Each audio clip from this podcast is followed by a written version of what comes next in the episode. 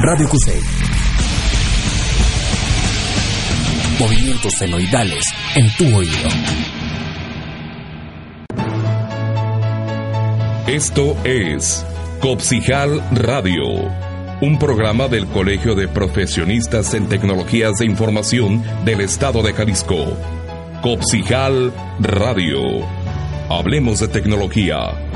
Iniciamos.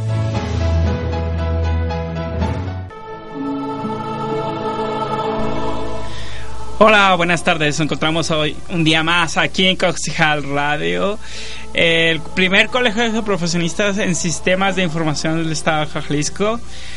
Hoy tenemos una medida especial, una chava muy, muy, muy joven, este, con conflictos en cuestión de su carrera y su profesión.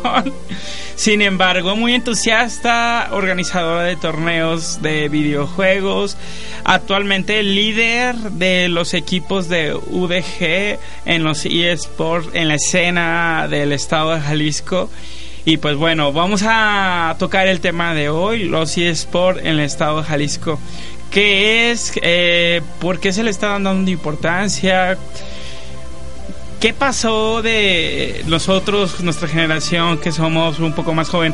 ¿Qué pasó con los videojuegos? ¿En qué momentos se convirtieron tan importantes y tener eh, eh, tener tanta importancia que, que tengan hoy un espacio en las Olimpiadas los próximos años?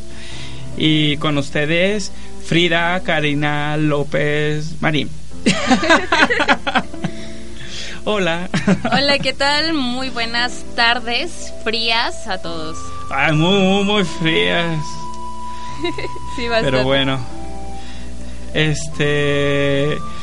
Aparte también me faltó mencionar que es conductora del programa Tecno Gamer los lunes a las 7 de la tarde aquí también en Cusey News creo que ya tiene mucha trayectoria en esta área.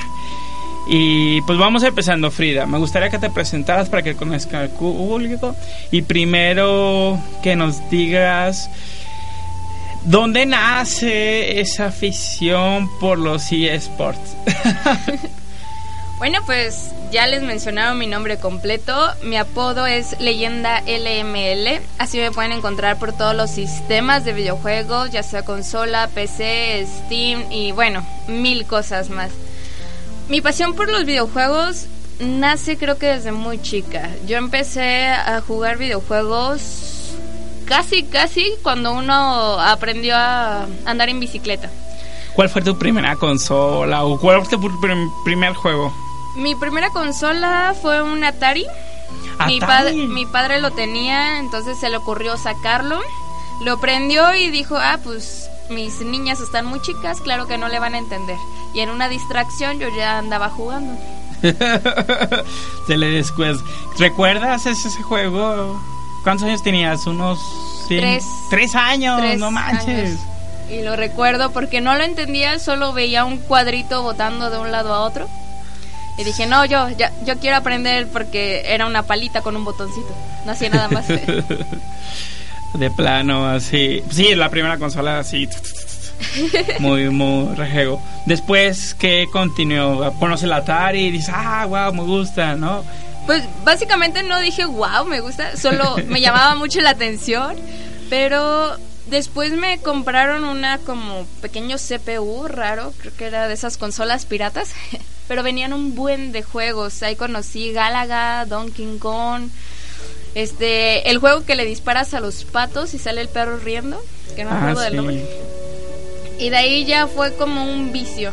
Después el PlayStation 1 con Spiro, Harry Potter, eh, Hércules, incluso esos juegos clasiquísimos para el PlayStation 1. Y de ahí fue la colección hasta el Xbox 360. Eh, ya a partir de ahí ya es tú ahorra, tú cómprate tus cosas. tú ahorra. Entonces me fui más para el mundo de la PC gaming para no tener que gastar tanto en consolas. wow. PC gamer. Entonces el Xbox, ¿cuántos años tenías cuando conociste la Xbox? Híjole. 13 años, 12 años, cuando salió la caja negra. Tal cual el primer Xbox que hubo. Me lo trajeron de Puerto Rico, de hecho. De Puerto Rico. Ok. Sí, está. Ya algo. sí. ¿Y qué juego recuerdas de Xbox? Híjole, de la caja negra recuerdo Crazy Taxi. Uh, ah, sí, pasé buenísimo. horas ahí. Este. Ay, ¿cuál otro?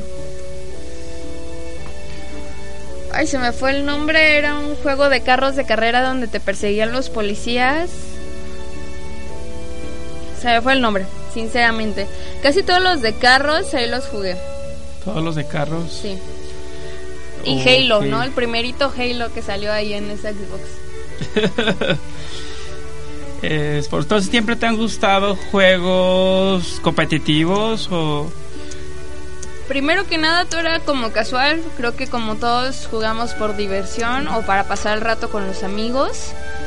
Hasta que estaba en la prepa. Enfrente de mi prepa había un ciber donde tenían como unos 15 Xbox. Y de ahí conocí el... Primero fue el Guitar Hero. Era Ah, aprender sí. hasta el modo experto donde... ¿Pero qué te gustaba? ¿La batería, la guitarra? La guitarra, claro. A toda velocidad. Wow. Y después conocí ya ahí el Black Ops 1, el Call of Duty Black Ops 1, Ah, que fue mi Call primer juego competitivo, así tal cual. Ok. Y ese juego como tal, ¿llegaste a participar en algún torneo o algo? Pues me la pasaba casi todo el día ahí en ese ciber, con amigos, sin amigos, después practicaba en casa de algún otro porque yo no tenía el juego. Y conocí a un amigo en línea porque yo rentaba el juego por Blockbuster. Ajá. Y me dijo, oye, vente aquí a Querétaro, vamos a competir. Pues me voy a Querétaro con él, empieza, empezamos a competir los dos y resulta que pasamos a una final rara. Entonces nos fuimos a competir en esa final y yo le gané sin querer, o sea, yo nomás iba apoyándolo a él. Y resultó que en esa final era ya la nacional, venían de todos los estados, básicamente. Órale. Y fue sin querer. Entonces vas a Querétaro, participas en un... ¿Fue tu primer torneo o...? Sí, Fue fue, mi primero. primer torneo. ¿Y tú tuviste problemas en tu casa que te digas, papá, no, estás loca, ¿qué vas a hacer con los videojuegos? ¿Tú ponte a estudiar o...? Ay, sí, como todo. Se te va a quemar el cerebro, se te van a enchuecar las manos. ¿Qué vas a hacer de tu vida? No te puedes quedar ahí pegada. Se te van a quemar los ojos. Bueno, mil cosas que sacan.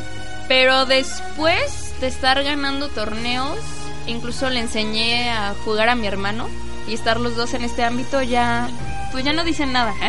Nomás es un no te desveles tanto, cuida la escuela y prefieren mil veces vernos allá adentro que afuera actualmente.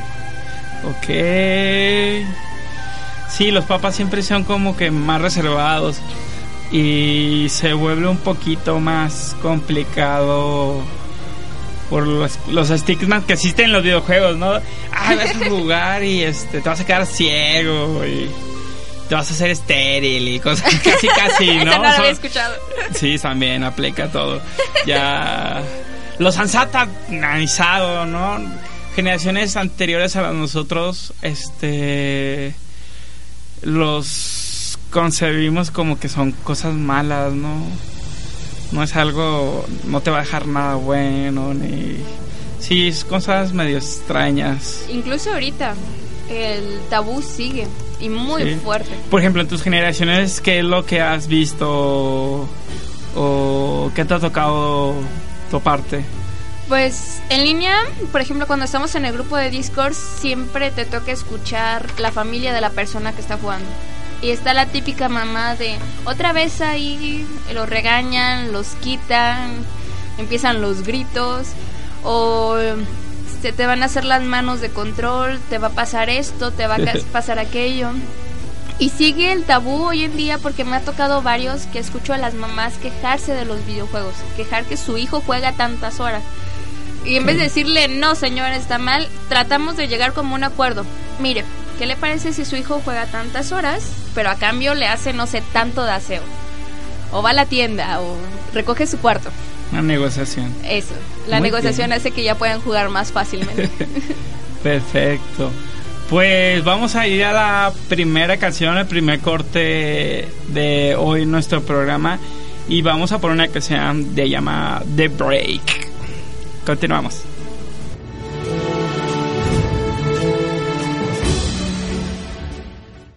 Escuchas Psijal Radio. Regresamos.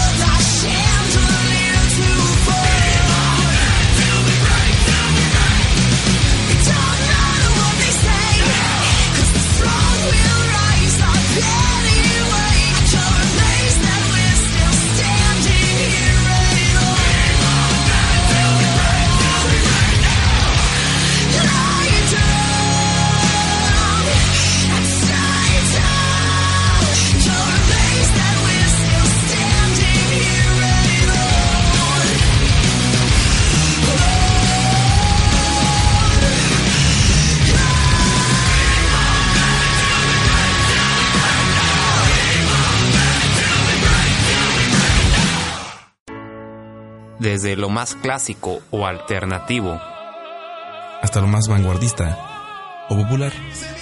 No es el día en que un músico muere, sino que ese mismo día es cuando una leyenda nace. Todos los lunes en vivo a las 8 de la noche. Repetición, miércoles 9 de la noche. Solo por Radio Cusey. Búscanos en Twitter, arroba Radio FM. Copsijal Radio, un programa más que entretenido. Continuamos. Hola, continuamos aquí en Cochijal Radio. Ahorita empatamos la transmisión de Facebook con Radio QC, así que ya nos pueden estar viendo también por internet desde Facebook y desde la página de internet de Radio QC. Eh, punto no, punto QC. Ay, ¿cuál es la página de QC? radio.qc.udg.mx que es para los que están en Facebook quieran escuchar la música de fondo este por ahí también nos pueden estar escuchando entonces continuamos ya habíamos dado una breve introducción de lo que es Frida cómo se entra a los videojuegos a los aparte de los eSports vamos viendo qué pasa después de tu primer torneo cómo afecta esto tu vida y cómo lo empiezas tú a crear esta comunidad aquí dentro de la Universidad de Guadalajara y a impulsarlo si es por en Jalisco. ¿Existe una escena de videojuegos local importante o todavía crees que estamos muy verdes a comparación a otros países? Híjole, son muchas preguntas. sí, cierto. Perdón. Primero que nada, este, como le comentaba hace rato, cuando gano el torneo nacional, lo que hago en vez de decir, ok, hay que seguir en este ámbito, dejo todos los videojuegos para concentrarme un año en la tesis. Ok. Hice tesis para poder graduarme de la preparatoria. Para todos aquellos que son del SETI me van a entender. Fue horrible. Y ya después eh, seguí con los estudios normal, la familia normal, amigos normal. Y cuando entro aquí a Kusei, lanzan una convocatoria para un torneo de League of Legends. ¿Es el que organizó Luigi o era otro? No, era hace un buen, hace como dos años lanzaron Órale. la convocatoria. Y fue un torneo muy chico que hizo la, ay, la coordinación de electrónica. Entonces era la única, pregunté a mis compañeros de salón, nadie, no tenía amigos que jugaran ni nada, entonces me lancé como agente libre. Sin tener nivel, sin tener una buena división, sin saber de nada, lo único que quería era volver a competir. Ok. Entonces me meto como agente libre, me ponen con otras cuatro personas que no conocía el mismo día del torneo. Y fue una botana porque ganamos el torneo. Wow, tú sola, sin un staff de apoyo, sin un entrenador. Nada. Te aventaste Los al ruedo. cinco nos aventamos, nos pusimos como muy buena sinergia y ya. Wow, Ganamos el torneo de aquí, cada quien se llevó una tarjeta de RP, todos felices. Y resulta que de ahí nos habla Luigi. Nos dice, oigan, ustedes ya ganaron un torneo aquí, ¿por qué no ganan un torneo en Nesla? Que están buscando equipos universitarios, métanse. Pues dijimos, ok, ¿por qué no? Nos metimos, concursamos en Nesla representando a la Universidad de Guadalajara, éramos el único equipo de toda la universidad y quedamos en sexto lugar en una liga nacional. Entonces, Wow. aunque es un pésimo lugar, fue muy bueno porque fue el primer paso para UDG. Tener presencia. Así es. De toda la gente que estudia aquí éramos los únicos.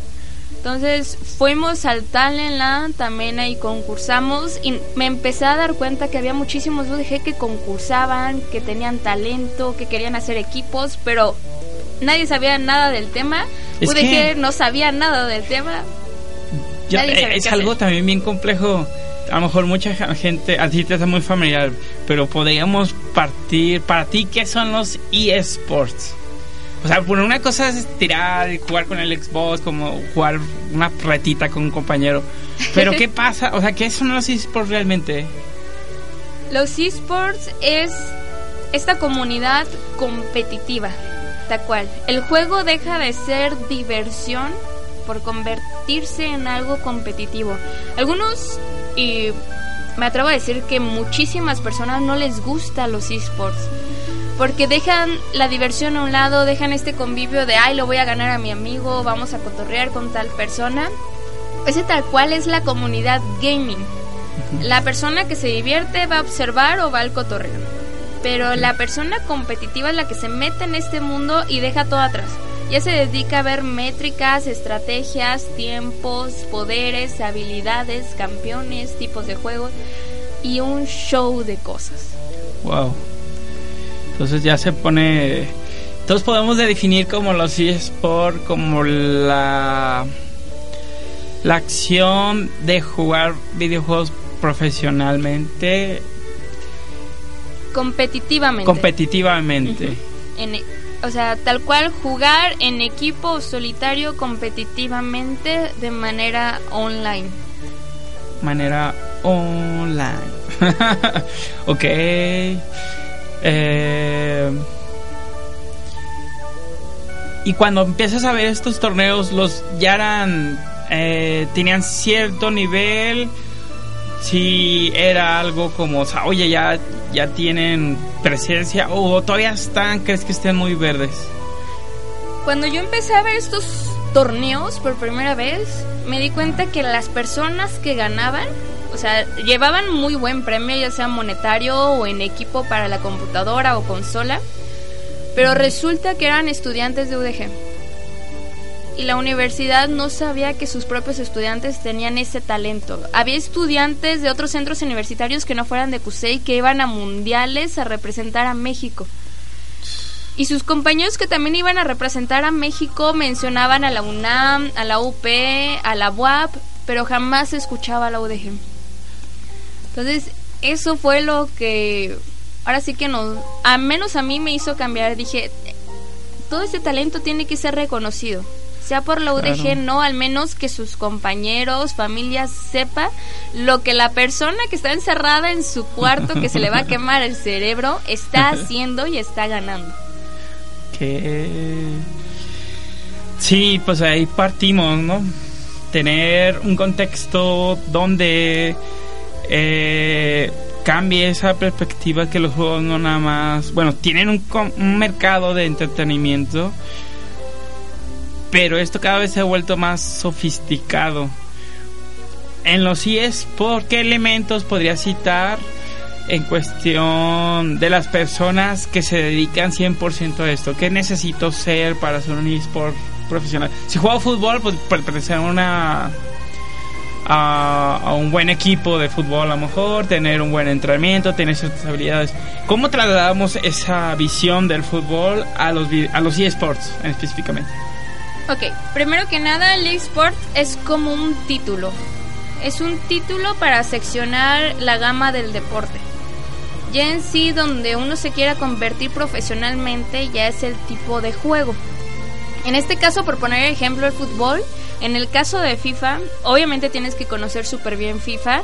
Pones tus habilidades en el control y te metes, si quieres, a pequeños torneos para probar si en verdad eres bueno o no. Porque puede que le ganes a tus amigos, pero al resto del mundo, ¿no?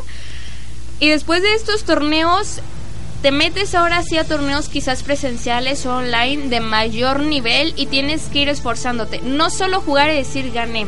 Hay que esforzarse en decir, ok, aquí pude haber hecho esto, pero no lo hice. ¿Por qué no lo hice? ¿De qué manera puedo mejorar mis tiempos, mis jugadas, las tácticas? Ahora sí que hacer un estudio de lo que estamos jugando. Para eso se necesita mucho un coach o tú mismo puedes analizarlo, darte el tiempo, estudiar a tu competencia y una vez que tengas practicado todo esto, a darle. La pasión mueve fronteras. Entonces, si tú ya te sientes bueno, si ya eres bueno en el juego, torneo al que torneo te metas, de ley vas a ganar. Wow, wow, wow. Aquí tenemos varios saludos antes de irnos a comerciales. A Diego Padilla, a Agustín Ayala, a Rafael Horta Vázquez, a Vicente, ese Vicente también de Tecnogamers. Aquí no nos falla cada, cada jueves a Concejal Radio. Daniel nos está haciendo una pregunta, dice, Frida, hablando un poco del COD, ¿alguna vez has jugado contra un buen Sugar Witch? También alumno del CUSEI y jugador de COD. Pues no, no he jugado. si eso suena reta, cuando quieras, adelante hay que jugar. Eso sí, hace siete años que no juego, pero yo digo que lo que bien se aprende nunca se olvida. Ok, aquí Rafa Horta Vázquez, vamos a decirle, está reprobado. Como que pone ahí en los comentarios que si toda su tarea lista. No, muchacho. Pues bueno, nos vamos a la siguiente canción de la noche. Eh, hoy tenemos a Pushing Me Away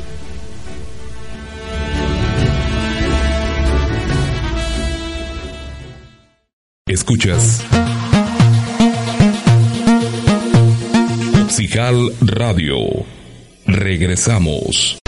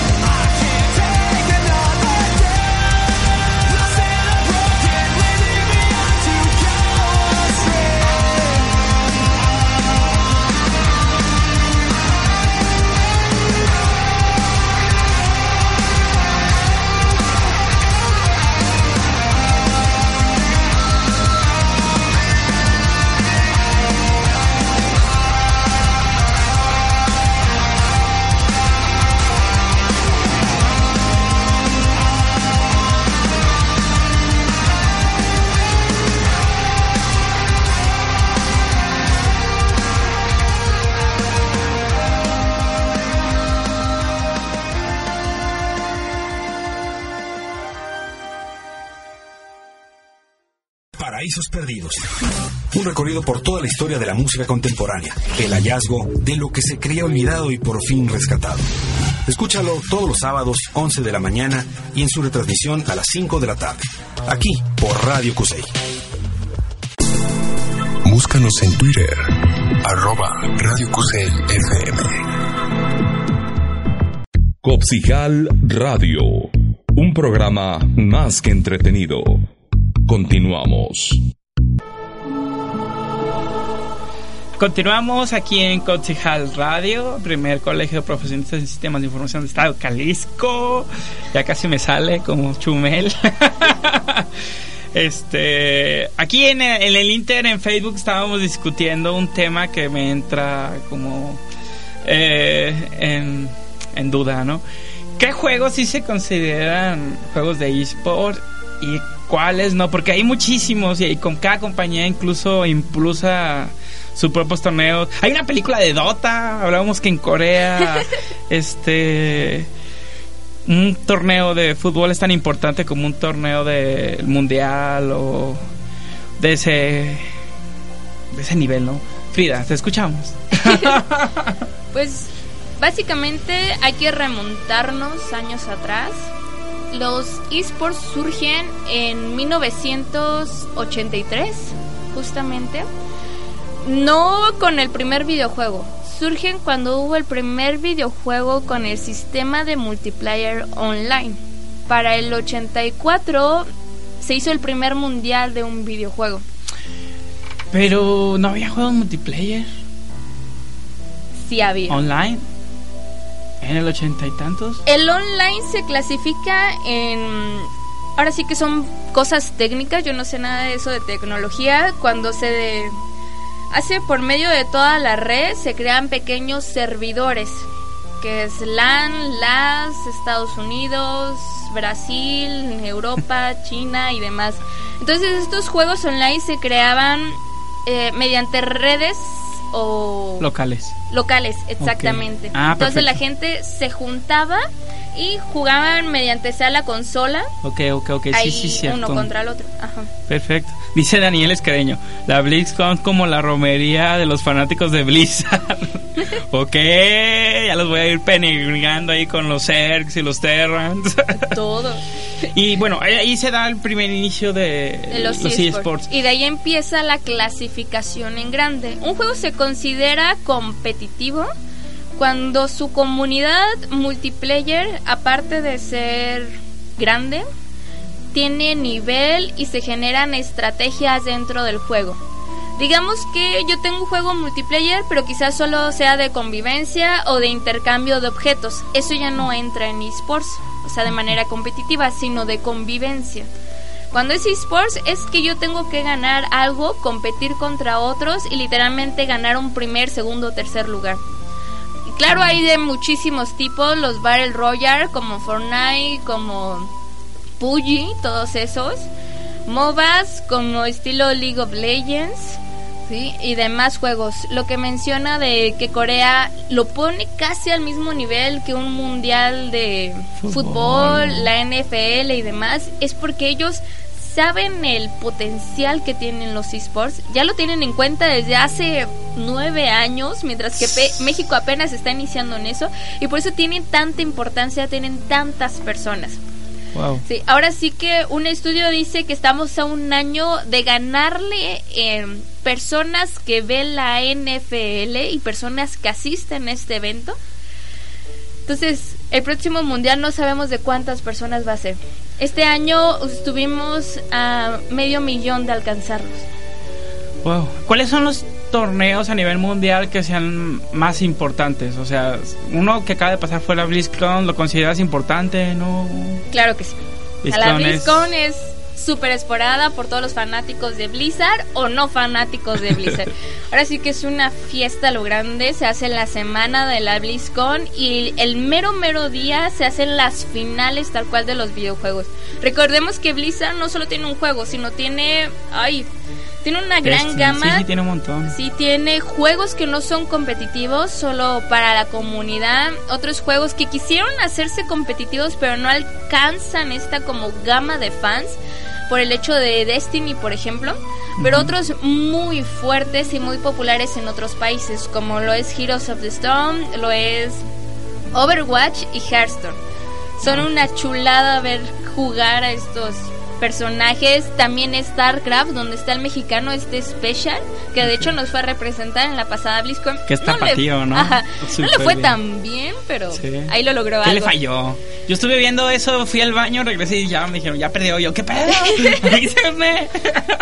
Pues contra el que le tocó tomó la estrategia de ser muy agresivo, de no dejarlo farmear nada básicamente, entonces lo que hacía Special era muy conservador. Disculpa mi ignorancia, ¿qué es farmear? Mm, hacer puntos, ah, ok, ok. recolectar y demás, entonces si no recolectas te atrasas en nivel y lo que quería Special era llegar a cierto nivel para ir a atacar con todo su ejército.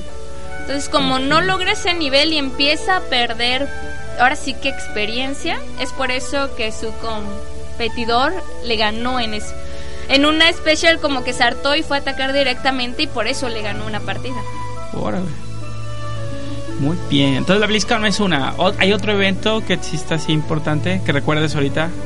muy importante la final de League of Legends. Ah, es ok. muy popular. De hecho, en el 2017 tuvo 3.5 millones de personas. Sí, League of. Legends se considera uno de los servidores más fuertes, teniendo básicamente 2.1 millones de personas online al día. Wow.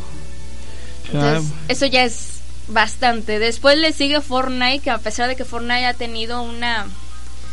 pues ahora sí que una popularidad muy grande, la gente se cansa y empieza a dejar, pero llegan otros y así. Sí, pues eso se hizo como que un boom, abrió muchas cosas.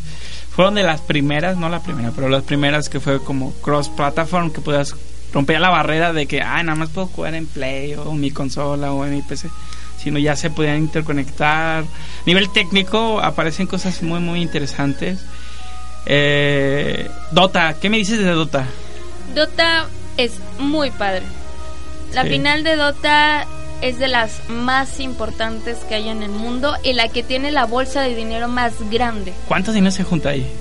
El pasado torneo tengo entendido que se ganaron 3.9 millones de dólares Wow. al primer lugar.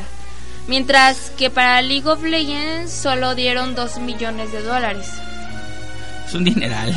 Sí, eh, y eso que es nomás el premio. Faltan todas las regalías, el equipo que te dan, lo que te dan los fans, lo que te pagan por estar ahí. Un show de dinero que se llaman los jugadores. Porque no, no nada más es ir y participar, sino el streaming también genera dinero, ¿no? El streaming, las entradas, el lugar, el informe, el análisis, las noticias, el tomarte una foto con él, el tener una playera de él, todo, todo te genera dinero. Básicamente es un sistema de economía muy grande que se está impulsando. Se espera que dentro de siete años sea la primera fuente de ingreso en el mundo. Wow, wow, no, no, pues esto está creciendo mucho. Vamos a tomar otra pausa. Igual continuamos en Facebook acá diciendo cosas fuera del aire. Pero vamos a ir al tercer bloque. Ahora una cancioncita que se llama Everywhere I Go.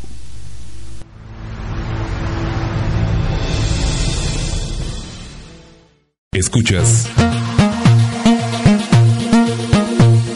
Psijal Radio. Regresamos.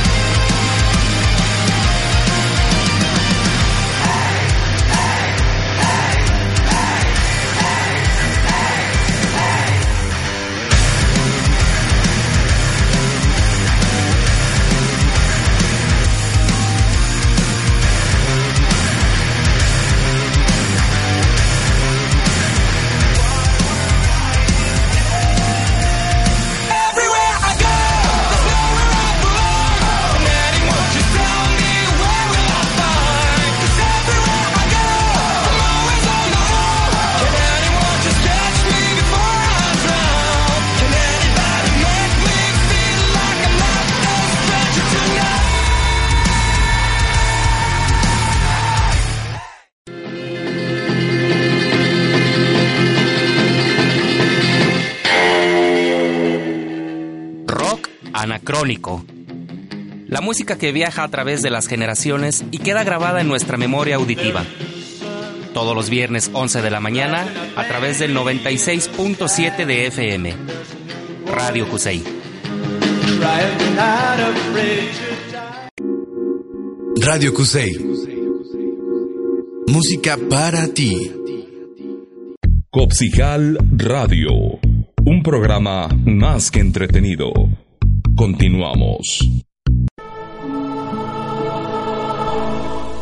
Ok, regresamos aquí a Cotzijal Radio. Ya vamos a nuestro último bloque. Antes de ahorita en la rolita que estaban en la radio, platicábamos con Frida. La escena local aquí en Jalisco, pues, eh, si bien hay participación, no es de todas las comunidades, no todos los juegos, no tienen una comunidad aquí. Eh, en México, pues en Jalisco menos, ¿no? Eh, ¿Cuáles ves fuertes aquí en Jalisco? Muy fuertes. Aquí es League of Legends, Overwatch. FIFA ahí destaca uno que otro jugador.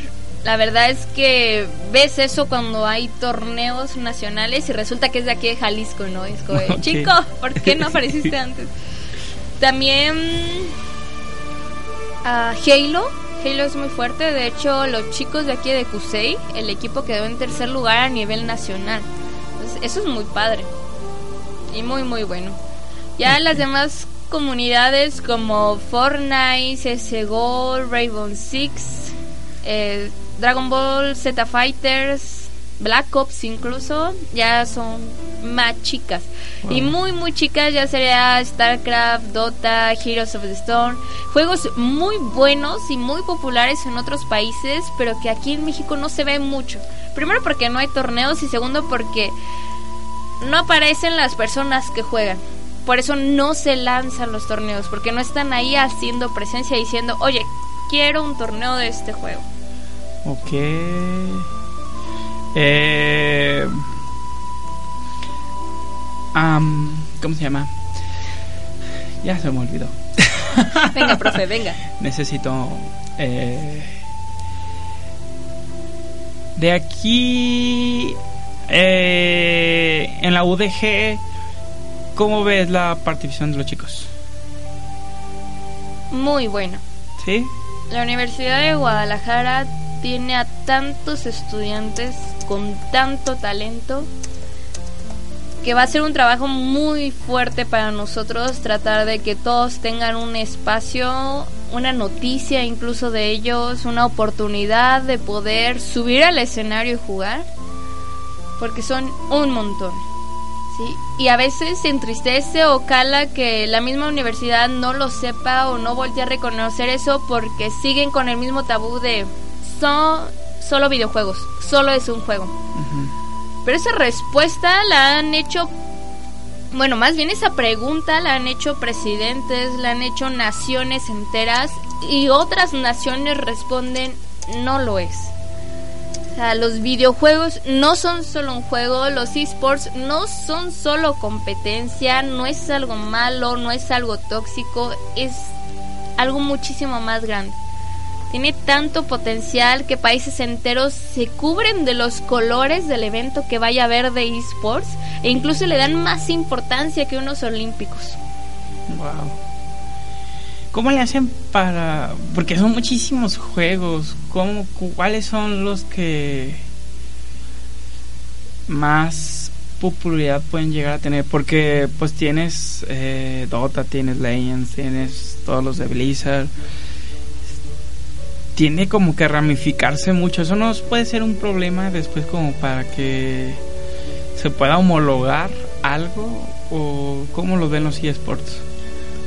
Ahora sí que la diversidad es lo que lo hace atractivo. Porque uno puede ser bueno en shooters, pero otros pueden ser bueno en algún otro modo de juego.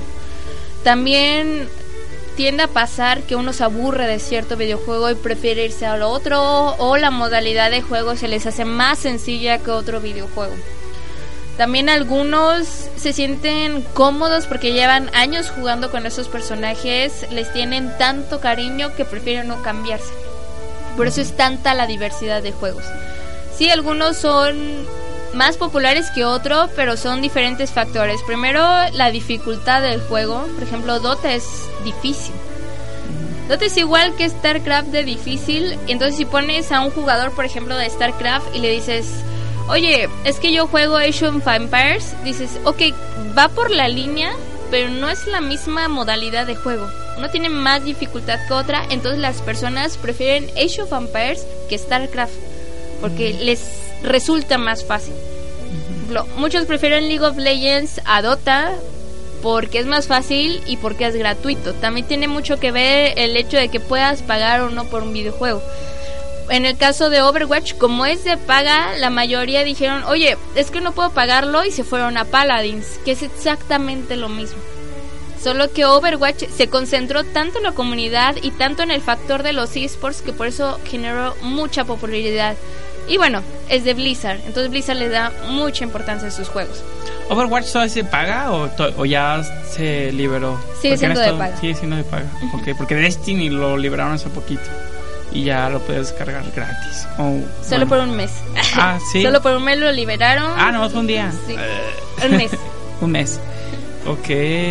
Porque sí, sí llega a ver ese clon de ese juego. Una pregunta, ¿existen los esports en los dispositivos móviles? Sí. Sí. Un gran ejemplo es Clash Royale.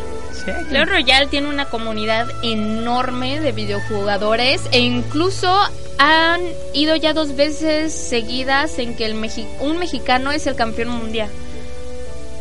Órale, qué chido. Entonces hiciste también, o sea, es tras plataformas, o sea, puedes ser móviles. Ah, para celular, el mejor ejemplo es Clash Royale. Para iPad, por ejemplo, tablet, es Vanglory.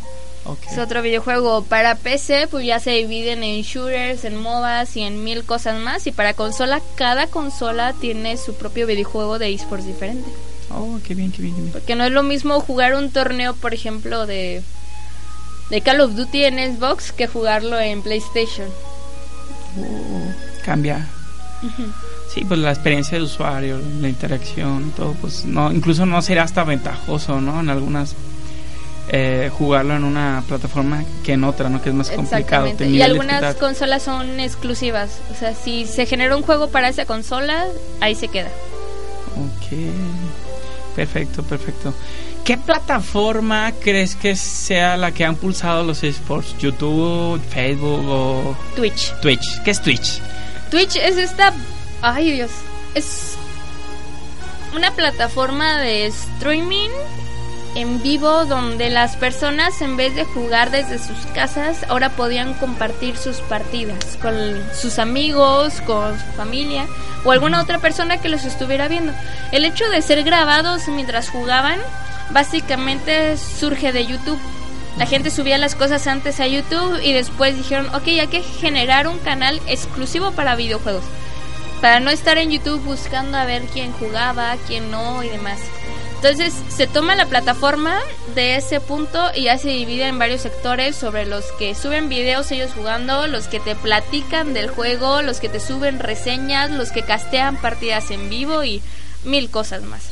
Entonces tú nos recomiendas que si queremos adentrarnos en el mundo del sport, ahí podemos partir. ¿O qué nos recomiendas para entrar al mundo de los sports? Para entrar al mundo, primero que nada, centrarse en un juego en el que crean que son buenos. Si son buenos en varios, ok, céntrense en los que ustedes gusten, pero hay que analizar mucho. Hay que estudiar los parches, las actualizaciones, estar al tanto de las nuevas modalidades, hay que generar una estrategia, hay que tomar tiempos. Ok. Todo eso les puede ayudar un coach o un analista que ya se dedica a hacer eso. Hay que competir mucho, practicar mucho y empezar a perder el miedo a participar en torneos locales. Ok. Aquí en Guadalajara existe como un evento que ya sea tradición de que año a año se esté repitiendo. Antes estaba en la... Ay, en la Plaza Gamer.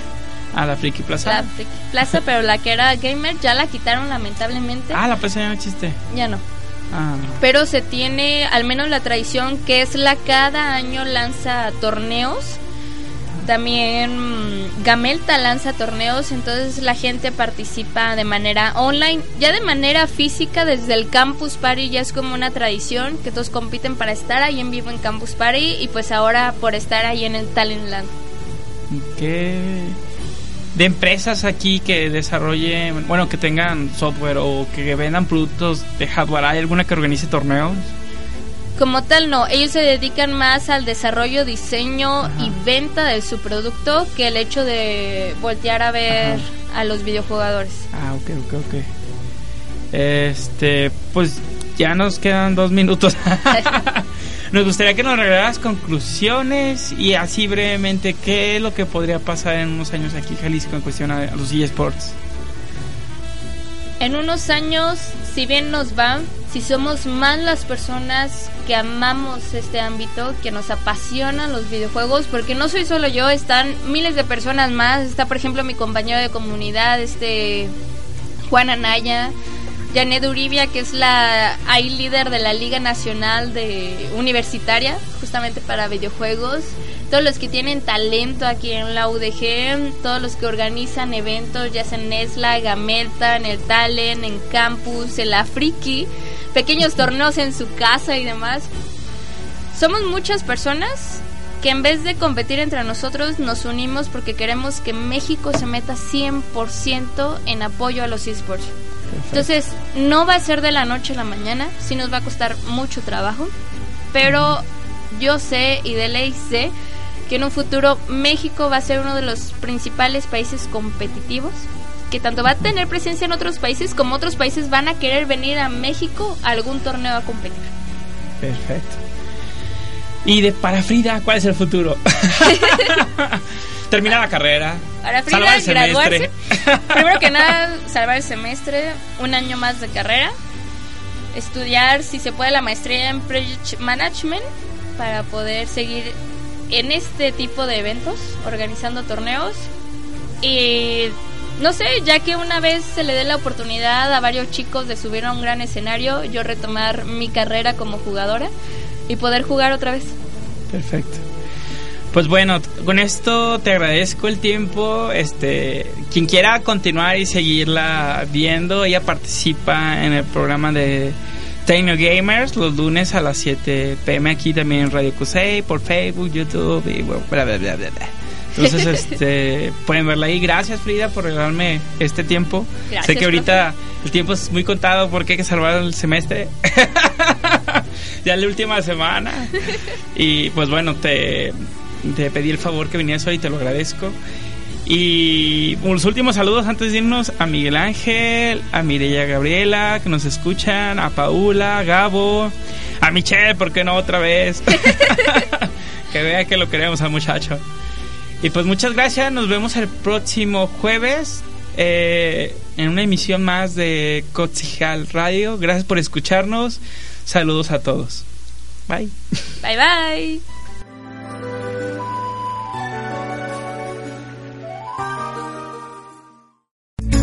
Esto fue todo por hoy. Gracias por escucharnos. El próximo jueves, 6 de la tarde, una cita más en Radio Cusey FM. Copsijal Radio, un programa del Colegio de Profesionistas en Tecnologías de la Información del Estado de Jalisco. Hasta entonces. Están escuchando Radio Cusey. Yeah.